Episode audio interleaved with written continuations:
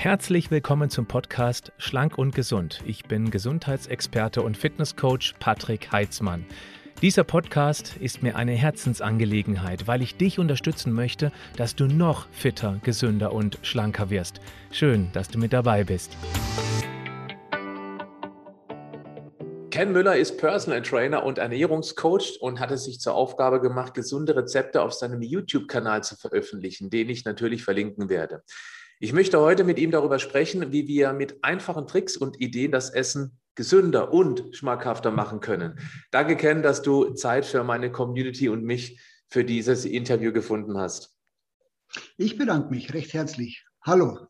Hi, du sag mal, Ken, fangen wir einfach mal an mit dem typischen Thema Frühstück, weil ich denke mal, du gehst auch ähm, die gleiche Schiene, dass man sagt, wenn man frühstückt, dann sollte es eher gesund sein, weil man ein ungesundes Frühstück über den restlichen Tag nicht mehr richtig eingefangen bekommt. Vollkommen richtig. Wenn du schlecht anfängst, dann äh, ist, der, ist der Kas bissen, wie man bei uns in Bayern sagt. Ja, genau. Also sag doch bitte mal vielleicht so eins, zwei, vielleicht auch drei ganz einfache Rezeptideen für ein gesundes Frühstück. Das Wichtigste beim Frühstück ist vor allem, dass man keinen Stress hat. Also zumindest habe ich die Erfahrung gemacht, du brauchst schon in der Früh Ruhe, um das Frühstück richtig genießen zu können und dich auf den Tag vorzubereiten. Das heißt, aufstehen, Butterbrot und Kaffee ist ein ziemlich schlechtes Frühstück. Deswegen ist auch beim Frühstück eine Vorbereitung. Ich zum Beispiel gehe früh ins Bett und stehe dann schon fünf auf, damit ich eine Stunde in Ruhe mein Frühstück vorbereiten kann. Aber es geht ja um schnelles Frühstück. Ein einfaches, schnelles Frühstück zum Beispiel wäre, weiß nicht, ob du, ob du auf deftige Frühstücke stehst, aber zum Beispiel weiße Bohnen mit Paprika und Gurken und Tomaten und einer schönen Miso-Soße mit einem Vollkornbrot dazu ist ein super deftiges, lange sättigendes und vollwertiges Frühstück. Zum Beispiel. Jetzt geht relativ schnell, machst du dir am Abend die Bohnen bereitest du vor, stellst im Kühlschrank, stehst in der Früh auf, aus dem Kühlschrank raus, Toastbrot, Vollkornbrot, toasten, fertig. Die äh, Miso-Paste, die du gerade eben erwähnt hast, da muss ich, da muss ich auch was aus meinem Privatleben berichten. Ich kannte das, also ich habe es natürlich schon mal gehört, aber ich kam nie irgendwo in Berührung damit. Ich habe es mir nie eingekauft. Dann habe ich von Ferment vielleicht ist diese Firma auch ein Begriff, diese Miso-Paste einmal zugeschickt bekommen. Da dachte ich, okay, ich probiere es mal. Ich war restlos begeistert. Das ist sowas von lecker.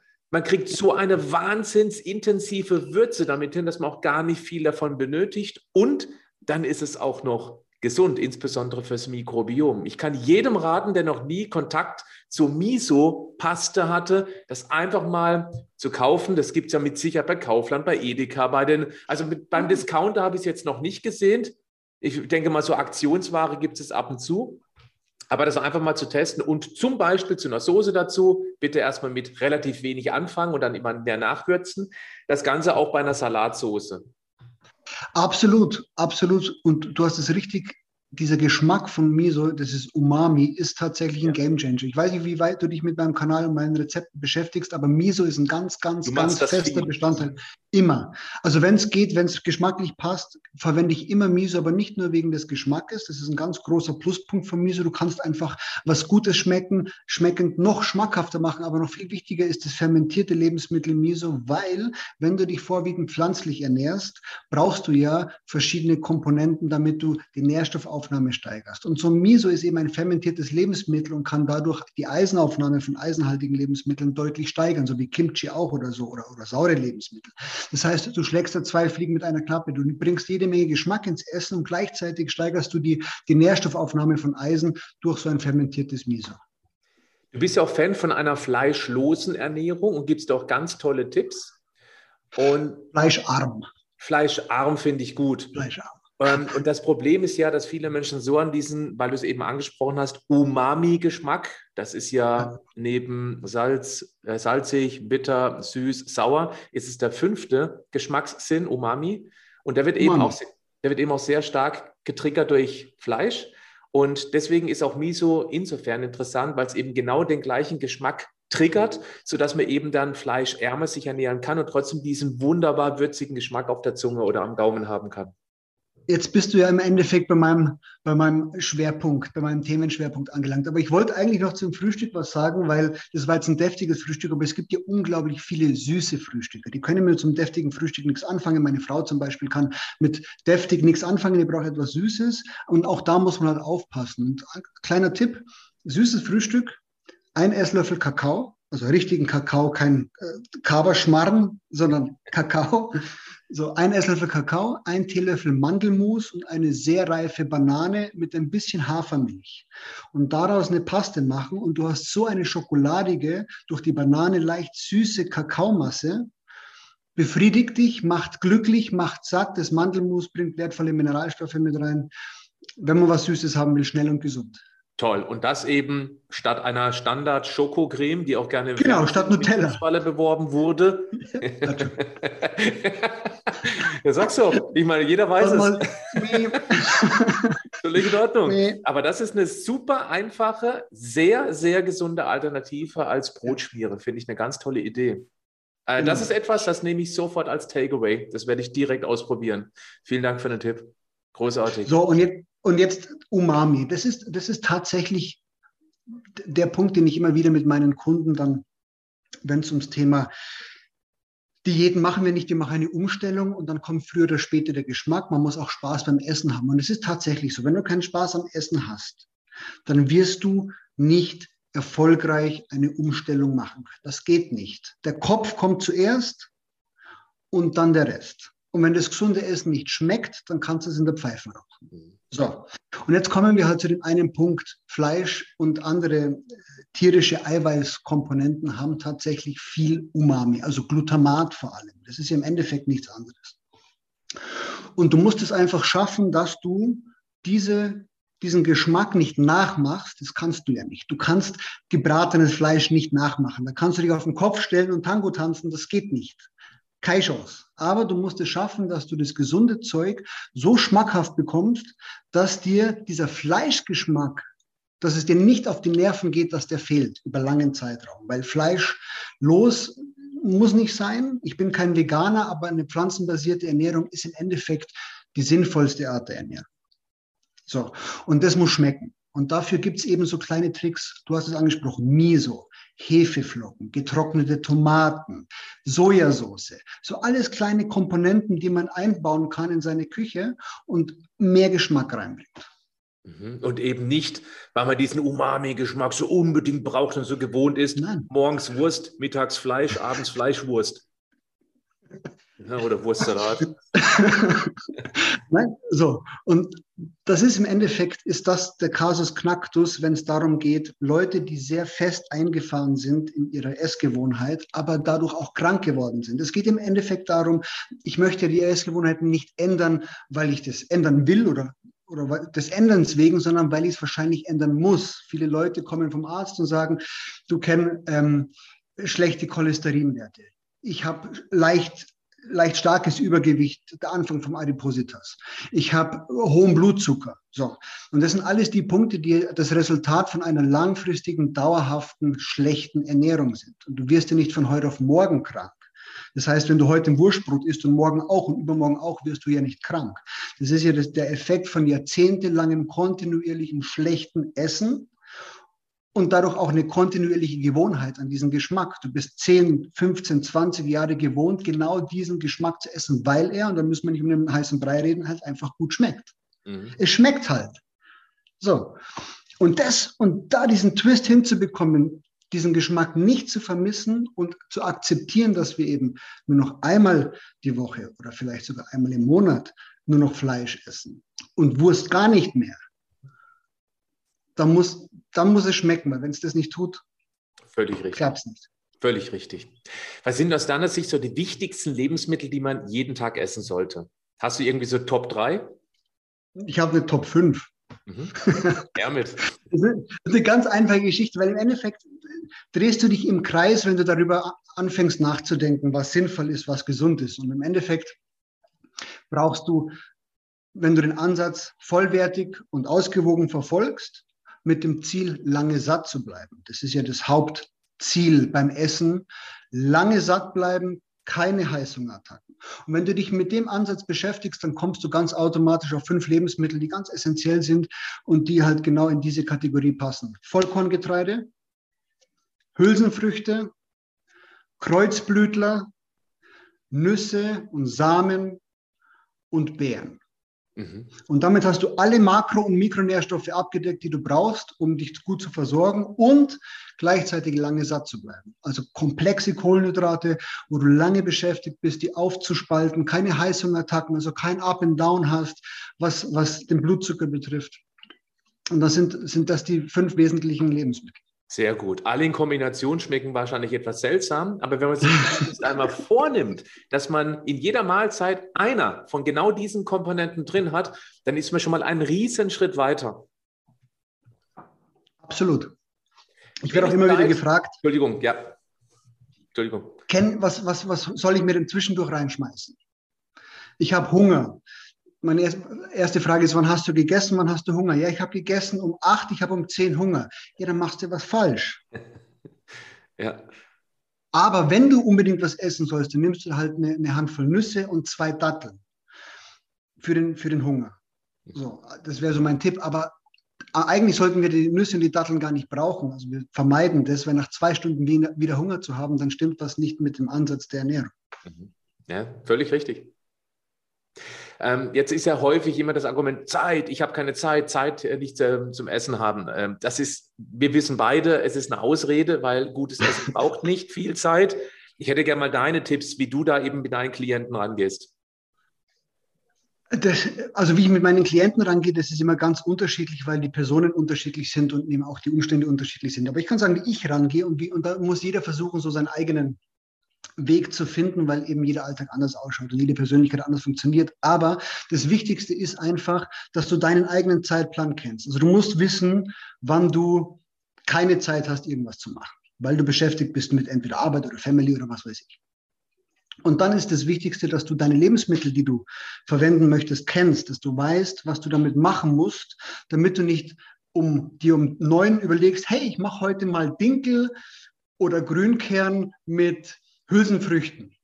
Und dann stellst du um, um, um elf fest, dass die Vorbereitung aber zwei Stunden dauert. Wäre subop wär, wär, wär suboptimal. Das heißt, wenn du deine Lebensmittel kennst, du weißt, du musst die Hülsenfrüchte lange einweichen, am besten über Nacht und auch das Vollkorngetreide ein, zwei, drei Stunden einweichen, damit du nicht nur die Kochzeit verkürzt, weil das ist der positive Effekt, sondern auch diese ganzen Nährstoffhämmer rausnimmst.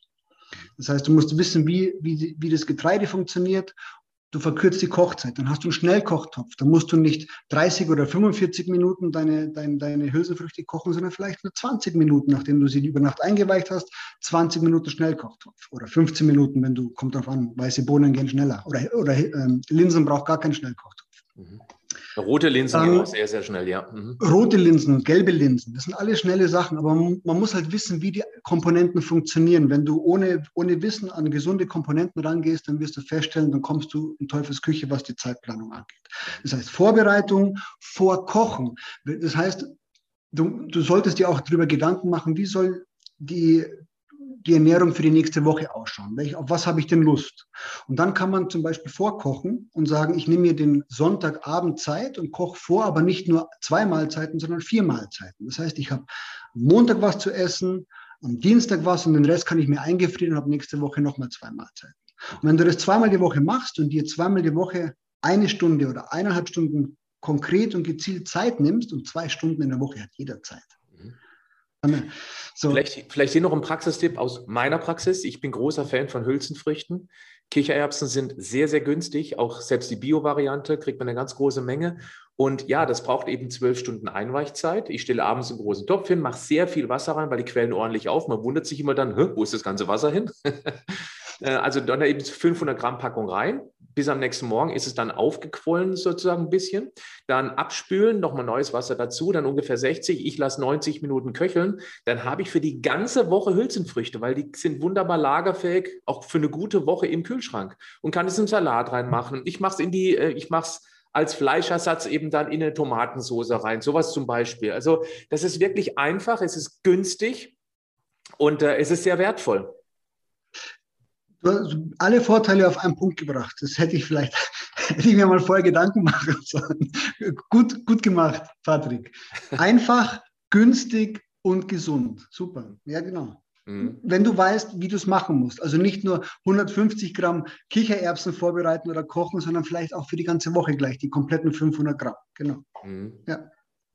ja, das Thema Preis spielt momentan ja auch eine relativ große Rolle. Lebensmittel werden massiv teurer. Ich habe mir heute Morgen mal ähm, aus Versehen den Weizenpreis an der Börse angeschaut. Ich wurde irgendwie darauf hingewiesen, es ist unfassbar. Zeitpunkt der Aufnahme ist ja Richtung Mitte März. Äh, neue Rekordpreise und es wird immer schlimmer vom, vom Gefühl her. Hast du vielleicht einige ähm, Tipps, wie man Lebensmittel günstig austauschen kann, beziehungsweise, wenn du Lust hast, auch gleich dazu auch noch Energiespartipps, weil ich glaube, das ist auch so ein Thema. Die Energie wird ja auch immer teurer und gerade ein Beispiel, ich habe jetzt gerade erst eine Pfanne wegwerfen müssen, weil, weil die ganz wackelig war auf dem Cerankochfeld und somit geht viel Energie verloren. Klar, die Pfanne kostet natürlich auch wieder was, aber man sucht sich lieber eine wirklich richtig gute Pfanne und hat die dann mehrere Jahre und die sitzt immer ganz plan auf dem Cerankochfeld und hinten raus spart es eine ganze Menge Energie. Solche Tipps meine ich. Vielleicht hast du noch irgendwie eine oder zwei andere Tipps. Also das, den Tipp hast, hätte ich jetzt auch genannt, eine, nicht bei der Pfanne, also nicht bei den Werkzeugen sparen. Das ist der größte Fehler. Manchmal kosten die Werkzeuge Geld, aber das rechnet sich unterm Strich, wie du es gesagt hast. Und dann haben wir es auch schon angesprochen. Ein Schnellkochtopf spart dir unglaublich viel Zeit. Super Tipp. Mhm. Ja. Und auch Energie. Ja. Weil der Herd muss weniger lang laufen. Ja. Und, und genau.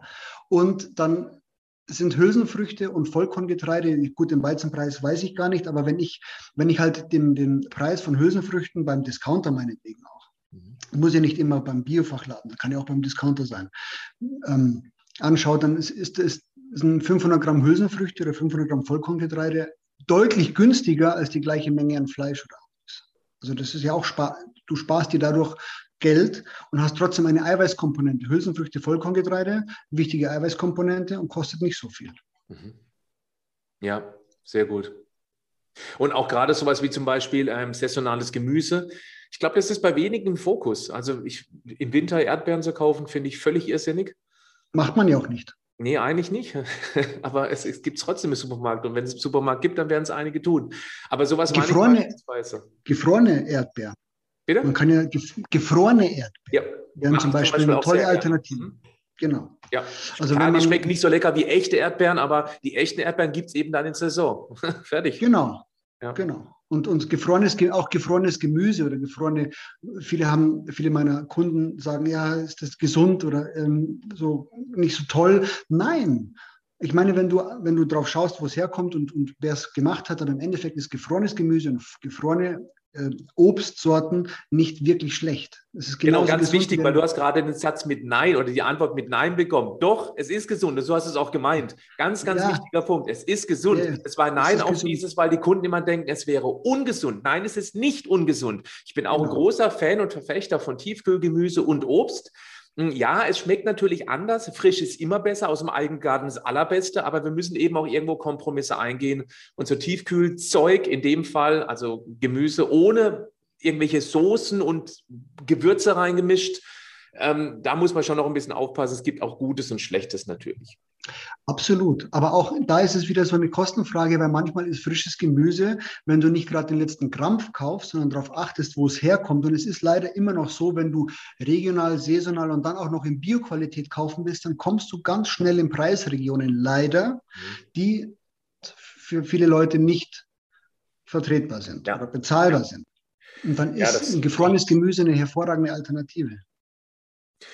Ken, schmecken muss es. Ich glaube, da sind wir uns beide mehr als einig, äh, dass man sonst niemals eine Ernährungsumstellung auf gesund hinbekommt. Da spielen auch Gewürze eine ganz, ganz wichtige Rolle. Miso haben wir schon, Miso-Paste, einfach mal zum Testen. Aber gibt es noch Standardgewürze, jetzt mal neben Salz? Das ist ja auch klar und klassisch. Aber gibt es irgendwie so einen kleinen Geheimtipp, wo das überall dazu passt? Den hast du mir schon geklaut.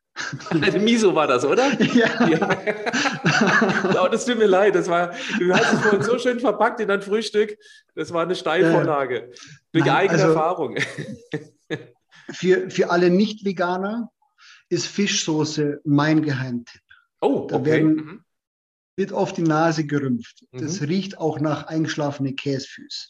Aber, aber davon sollte man sich nicht, ehrlich, das aus voller Überzeugung, davon sollte man sich nicht abschrecken lassen. Denn es gibt kein Lebensmittel, wirklich, kein tierisches, kein Parmesan und auch kein pflanzliches, das so viel Umami, also Glutamat hat wie eine Fischsoße. Und ein paar Tropfen davon im Essen schmeckst du nicht raus. Also es wird dann nicht irgendwie käsfüßig, Ja, oder sondern fischig.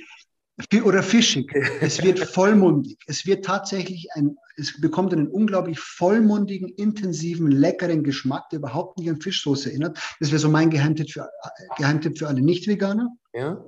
Und für alle Veganer ist die Kombu-Alge hochinteressant. Kombo-Alge. Mhm. Kombu. Kombu. Kombu. Noch nie gehört. Klassische, klassische Alge in Japan, gang und gäbe, also in allen asiatischen Ländern, vor allem in Japan, so wie Nori, kennst du vom Sushi, Ja. diese Nori-Algen. Und haben auch viel ähm, Umami, aber die Kombu-Alge ist so der König unter den Algen. Und wenn du die kurz kochst im Wasser, also nicht kochen, Entschuldigung, erhitzt. Es darf nicht schäumen. Also das Eiweiß, wir wollen das nicht rauskochen, sondern wir wollen die Alge langsam erhitzen und so ein bisschen Geschmack rausziehen und die Alge dann auf die Seite. Manche tun es in den Salat, bin ich jetzt kein Freund von, weil, der, weil die Alge schon sehr penetrant nach Meer schmeckt. Ist nicht jedermanns, ist nicht jedermanns Sache. Manche, die Japaner stehen drauf. Im Salat eine Kombo-Alge. Aber, aber der Sud, dieser, dieser Sud schlägt jede Gemüsebrühe um Längen. Da ist so viel Power drin, so viel Umami drin. Wenn du die statt einer Gemüsebrühe nimmst oder einfach nur zum Abschmecken, mein Geheimtipp. Super, klasse. Da ist doch was dabei, auch was ich noch nicht kannte. Und äh, ich möchte jetzt mal eine Lanze brechen. Und zwar für Glutamat, für Umami, für Geschmacksverstärker. Ich habe da schon mal ein Video dazu gemacht. Es wird immer so drauf rumgehackt. Das ist aber falsch. Wenn wir nämlich gesundes Essen, wie zum Beispiel Gemüse, mit diesem Umami, selbst mit Geschmacksverstärker, selbst mit Nononatriumglutamat etwas leckerer bekommen und es dann super gerne essen, dann habe ich in Summe einen deutlich gesundheitlichen Vorteil als irgendwelche Nachteile. Absolut. Und es gibt ja auch keine Nachteile. Also es ist ja, es gibt keine Studie, die eine Kausalität zu negativen Wirkungen von Mononatriumglutamat hätte nachweisen können. Es gibt es nicht. Genau, nur der logische Menschenverstand, wenn das Zeug nämlich in die Fertigpizza eingearbeitet ist, sodass ich eben dann deutlich über meinen Kalorienbedarf jetzt esse, beziehungsweise dass ich sehr, sehr schlechte Produkte, die eigentlich an sich schon keinen Geschmack mehr haben, geschmacklich verbessere und dann schlechtes Essen vermehrt esse, dann ist das Mononatriumglutamat schlecht, aber nicht, weil es an sich schlecht ist, sondern weil ich mehr von, ich sag mal, äh, lecker gemachte Dachpappe esse. Genauso sieht es aus. Man, wenn man darüber nachdenkt, dass in so vielen natürlichen Lebensmitteln, also getrocknete Tomaten habe ich ganz am Anfang, oder, oder Tomatenmark. Mhm. Tomatenmark, auch ein Geheimtipp. Angebratenes Tomatenmark wertet jedes Essen mit Tomatensauce auf. Vorher Zwiebeln und Tomatenmark anbraten, ein Stück Miso rein und du hast schon einen komplett anderen Geschmack. Und im Tomatenmark ist eben auch unglaublich viel Glutamat. Mhm. Getrocknete Tomaten, Pilze, getrocknete Shiitake-Pilze strotzen nur so von Glutamat. Und das Zeug isst man, und es ist nicht ungesund. Es ist einfach, wie in unserem eigenen Körper ist auch Glutamat. Wir sind praktisch vollgepackt davon. Es ist, äh, es ist auch die Glutaminsäure, ist auf jeden Fall die meiste vorkommende Aminosäure in unserem Essen. äh, Vielleicht auch mal interessant. Wird ja? enzymisch, wird enzymisch aufgespalten und dann Ja. bekommt man das dann raus, genau. Also Protein wird aufgespalten und dann bekommst du das dann, dann Glutamat raus. Und im Endeffekt ist da nichts Unnatürliches dabei. Na, guck mal, das, äh, in diesem Interview spielt Glutamat, wo so viele immer noch Sorge haben, es wäre ungesund, eine große Rolle, aber darum geht's. Dass wir eben dann nicht so leckeres Essen, die, wie zum Beispiel jetzt pures Gemüse, da kommen viele nicht ran, lecker machen können. Und dann haben wir gewonnen. Ist doch super. Wobei pures, es- also es ist wie gesagt, es ist immer so eine Sache der Gewohnheit. Ich würde niemals behaupten, dass pures Gemüse nicht gut schmeckt. Ich auch nicht. Aber, ich nein, auch aber nicht. warum? Weil ich es gewohnt bin. anderes, weil du regelmäßig isst. Ja, Für dich ist das normal. Ja. Aber wenn jemand halt regelmäßig Fertigpizza oder, oder auch frisch gekocht, aber sehr fleischlastig ist, dann ist das Gehirn nicht darauf programmiert, das gut zu finden. Lass uns mal über Fleisch sprechen, beziehungsweise über das Pendant dazu, nämlich Fleischersatzprodukte. Was hältst du davon? Was hältst du da? Soll ich mal meine Meinung dazu sagen? Na, ich sag, ja, ich sag dir gleich. Dann kann, ich finde sie können in der Übergangsphase okay, weil es vielleicht einigen dann etwas einfacher fällt, von ihrem wahnsinnig hohen Fleischkonsum etwas Abstand zu nehmen. Ich finde sie an sich ganz neutral, also wirklich nur, nur das äh, ähm, in sich betrachtet, finde ich sie kacke. weil einfach da so viele Zusatzstoffe drin sind, ähm, die weit weg von gesund sind. Aber als ja, Übergangsphase, wenn ich einen Plan verfolge, so, okay, ich, ich mache jetzt mal einen Monat, lasse ich das Fleisch komplett weg, haben auf jeden Fall schon mal etwas ethisch richtig getan und moralisch, das ist ja auch nicht schlecht, schmeckt ja auch ganz gut als Nachtisch.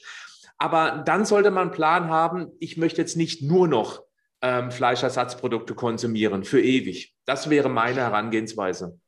Und die ist ja auch im Endeffekt die einzig wahre. Mein, mein, meine Philosophie ist ja Clean Eating.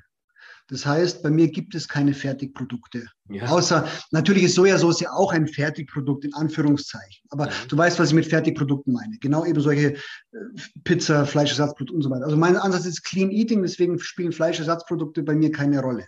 Mhm. Aber bevor ich mir jeden Tag ein billiges Massentierhaltungsprodukt vollgepumpt mit Antibiotika kaufe, mit massenweise Tierleid, kaufe ich mir lieber ein Ersatzprodukt. Ja. ja, aber ich muss wissen, das ist nicht gesund. Auch wenn es pflanzlich ist, ist es nicht gesund. Es ist einfach vollgepackt mit zu viel Salz, mit zu viel Zusatzstoffen, mit zu viel Bullshit. Mhm. Verarbeitetes Lebensmittel, egal ob jetzt tierfrei oder nicht. Das muss jeder für, das, es, da, da, bei dem Einkaufsschritt geht es ums Tierleid vermindern, schlechte Transfette und Cholesterin vermeiden und dafür ein Ersatzprodukt nehmen, das diese negative Eigenschaft nicht hat. Aber, und jetzt kommt das große Aber, wir sind ja mittlerweile schon so weit vorangeschritten in dieser, in dieser in Anführungszeichen Veganisierung der Gesellschaft, dass natürlich auch die Fleischkonzerne angefangen haben, das zu erkennen. Und was machen diese Fleischkonzerne? Die bomben den Markt zu mit Fleischersatzprodukten. Und jetzt geht jemand, der sich keine Gedanken drüber macht und sagt, okay, jetzt kaufe ich mal aus Tierwohlgründen nicht die Wiener, sondern das Ersatzprodukt von jemandem, der im Endeffekt Massentierhaltung betreibt. Und somit subventioniere ich automatisch quer. Das heißt, man muss sich, man kann nicht einfach ins Regal gehen und sagen, ich kaufe mir jetzt die Rügenwalder Mühle vegan. Damit habe ich dem Tier nicht geholfen, weil Rügenwalder Mühle auch weiterhin viel Massentierhaltung betreibt. Das ist so, nicht blind kaufen, drüber nachdenken, schauen, woher das kommt, genauso wie beim Fleisch. Mhm. Qualität kaufen, nachdenken, sich Gedanken machen. Und nicht alles auf einmal verändern, sich nur mal eine Sache vornehmen und einfach mal sich eine oder eine Woche oder einen Monat auf diese Sache konzentrieren. Ich esse morgens gerne meine, was weiß ich, meine Wurst, dann nehme ich halt damals so ein Fleischersatzprodukt und teste es einfach. Und nach diesem genau. Monat gehe ich den nächsten Schritt und mache mir mal ein ganz anderes Frühstück. Das wäre so ein zarter Übergang. Kleine Babyschritte. Ja. So wie, so wie Kinder auch laufen lernen. Die fangen nicht sofort an zu rennen, die stehen nicht auf und rennen, sondern die, die machen einen Schritt, fallen wieder hin, aber sind motiviert und machen den nächsten Schritt. Und bei, Ernährungs- und, bei der Ernährungsumstellung ist es genauso. Mit meinen Kunden fange ich auch nicht an, Mittag, äh, Frühstück, Mittag, Abendessen zu ändern. Mhm. Für manche geht es, aber der Casual wird damit nicht mitspielen. Es ist mhm. zu viel Veränderung. Das heißt, wir fangen an mit dem Frühstück oder mit dem Abendessen. Mit dem, was man am einfachsten ändern kann. Manche tun sich leichter beim Frühstück und manche leichter beim Abendessen, es zu ändern. Mhm. Aber nicht alle drei oder zwei Mahlzeiten kommt drauf an. Manche essen ja auch nur intermittierend, also 16, ja. 8. Genau. Aber nicht alles, nicht, nicht zu schnell. Mhm. Zum Schluss des Interviews würde ich noch gerne über das Thema Eiweißlieferanten mit dir sprechen, weil ja. jemand, der sich vegetarisch ernährt, da geht es, finde ich, relativ gut. Bei vegan, ja, da gibt es schon mal Engpässe. Also das merke ich immer wieder, wenn man, wenn man mehr Protein zu sich nehmen möchte und kommt eben aus einer fleischreichen Ernährung, dann ähm, steht mir erstmal vor einem Fragezeichen. Mach mal aus dem Vielleicht, Fragezeichen Ausrufezeichen. Vielleicht haben wir jetzt das erste Thema, wo wir nicht einer Meinung sind. Schauen wir mal. Ich gebe nur, ich geb nur das wieder, was ich aus der Community höre. Ach so, okay, alles klar. Ja, interessant. Das sind die Fragen von der Community. Ja, ja. Also das ist ja. das, was ich wahrnehme. Okay. Ich ernähre mich vegan. Ich ah. habe keine Ahnung, welches, welches Eiweiß ich essen soll. Also Oder grundsätzlich ich mich an genug Eiweiß? Ich habe meine Antworten. Also, also diese Eiweißversorgung, die wurde uns ja in den 80er Jahren ganz verklärt dargestellt in, in, in dem Boom, in der Boomzeit der Bodybuilding-Szene. Und auch heute noch propagieren manche Fitness- und Ernährungscoaches, äh, Ernährungscoaches weniger, aber Fitnesscoaches immer noch mit, für zu viel Eiweiß. Wir sind alles keine Leistungssportler. Ich weiß nicht, ob du Leistungssportler bist, immer noch, aber wenn du kein Leistungssportler bist, das heißt Leistungssportler, wenn du fünf, sechs Mal die Woche trainieren gehst, für ein, zwei Stunden, wenn du das nicht machst, dann brauchst du auch nicht viel Eiweiß. Dann kommst du mit zwischen 0,8 und 1 Gramm Eiweiß pro Kilogramm Körpergewicht locker hin. Locker. Wunderbar, locker. Ken. Jetzt haben wir doch einen Punkt, wo wir unterschiedlicher Meinung sind. Da könnten wir jetzt lange drüber diskutieren. Gerne, also ich gebe dir gerne. bei einem Punkt schon mal ganz klar recht. Als Minimalversorgung reicht das. Das stimmt. Mhm. Ist auch ziemlich gut wissenschaftlich belegt. Du kommst nicht in eine Unterversorgung. Die Frage ist immer, was bedeutet denn Leistungssport? Weil so wie die meisten Menschen heute arbeiten, wie sie gestresst sind, ist das eine Form von Leistungssport. Auch dass das äh, Immunsystem deutlich mehr konfrontiert wird durch Umweltbelastungen beispielsweise. Einfachstes Beispiel ist Glutathion, was aus drei Aminosäuren besteht und unser wichtigstes Antioxidant ist. Da ist die Frage, reicht da wirklich 0,8 Gramm bei einer Standardbelastung? Und als als, als noch äh, Kontrapunkt dazu, wenn ich wenig Eiweiß esse, esse ich von was anderem ja mehr. Und dann ist die Frage, von was esse ich dann mehr? Und dann gibt es noch viele Vorteile. Ich erkenne es eben so aus der Community, die thermospezifische Wirkung von Protein. Das heißt, es hat einen sehr hohen thermischen Effekt. Du hast ja auch schon mal gehört, natürlich, dass aus vier Kalorien zum Beispiel drei Kilokalorien wären und solche Geschichten. Guck deine Katze im Hintergrund, die sucht gerade noch was zu essen. ja, die haben, die haben schon. Schau sie dir an, die Brocken. Ja, ja. Ähm, also da, da lässt sich tatsächlich sehr lange und kontrovers drüber diskutieren. Streiten würde ich nicht sagen, weil es gibt. Finde ich genauso richtig, ja. Guter, guter Begriff. Nicht streiten, ist Quatsch, ist Blödsinn. Genau. Und mein Ansatz für Leute, die keinen Sport machen, für Leute, die einfach nur joggen gehen, also Sport, Joggen ist für mich kein Sport, Sport ist eine Bewegungsart. Ja.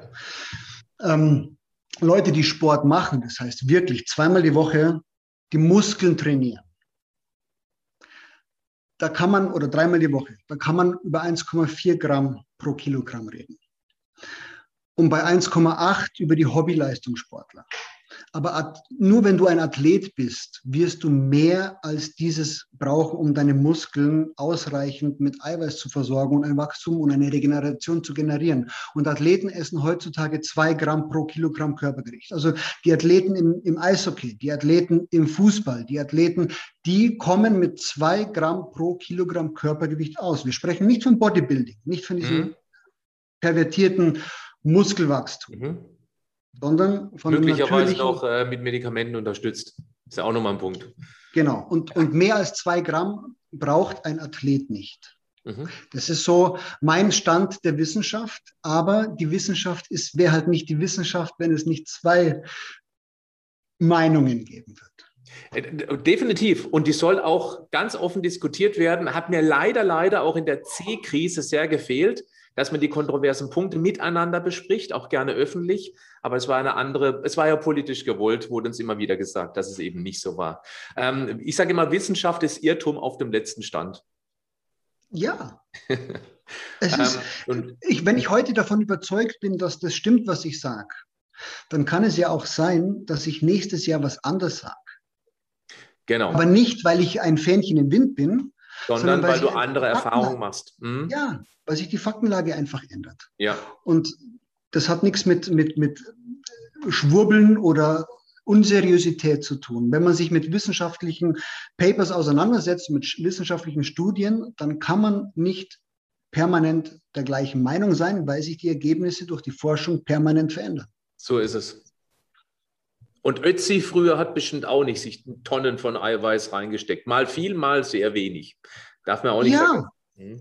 Und kommt darauf an, wo. Ja. Wo? Die Welt war ja voll mit Urzeitmenschen. Wir hatten ja, ja nicht nur eine Europabevölkerung. Und bei den äh, Inuiten, die haben halt unglaublich viel Fisch gegessen. Mhm. Klar, aber die haben auch ein anderes enzymatisches System entwickelt. Hm, als und dann jemand, der irgendwo im, im, im, Urwald lebt oder nah an der Sonne sozusagen. Und dann gab es zur gleichen Zeit Regionen, wo unglaublich überhaupt kein Fleisch und nur Pflanzen gegessen worden sind. Das, ah, man kann nicht sagen, da bin ich anderer Meinung. Also, ja, Würmer, ja, nein. Also hauptsächlich, vorwiegend. Hauptsächlich, also, das ist vorwiegend. Ja, das ist richtig. Pflanzenbasiert, ja. da bin ich auch ganz klar 100 Prozent gleichen Meinung. Die Inuits, wenn man sagt, ja, nur Fisch essen oder Robbenfleisch, Robbenfett, ja, aber die haben eben auch ihr enzymatisches System dahingehend genau. entwickelt, genauso wie die Nordeuropäer eben auch Milchprodukte vertragen, wo es eben der größte Teil der Weltbevölkerung eben nicht kann. Der Mensch passt sich seiner Umgebung an. Ich möchte gerne mal auf die Frage zurück. Du darfst gerne noch äh, abschließend was dazu sagen, bevor wir die Frage beantworten. Nenn mal so die wichtigsten pflanzlichen Eiweißquellen, die du immer gerne einbaust. Tofu, mhm. Tempeh. Ah, lecker und die Kombination aus Vollkorngetreide und Hülsenfrüchte. Also mhm. Quinoa, ähm, Kichererbsen, Grünkern, weiße Bohnen, schwarze Bohnen.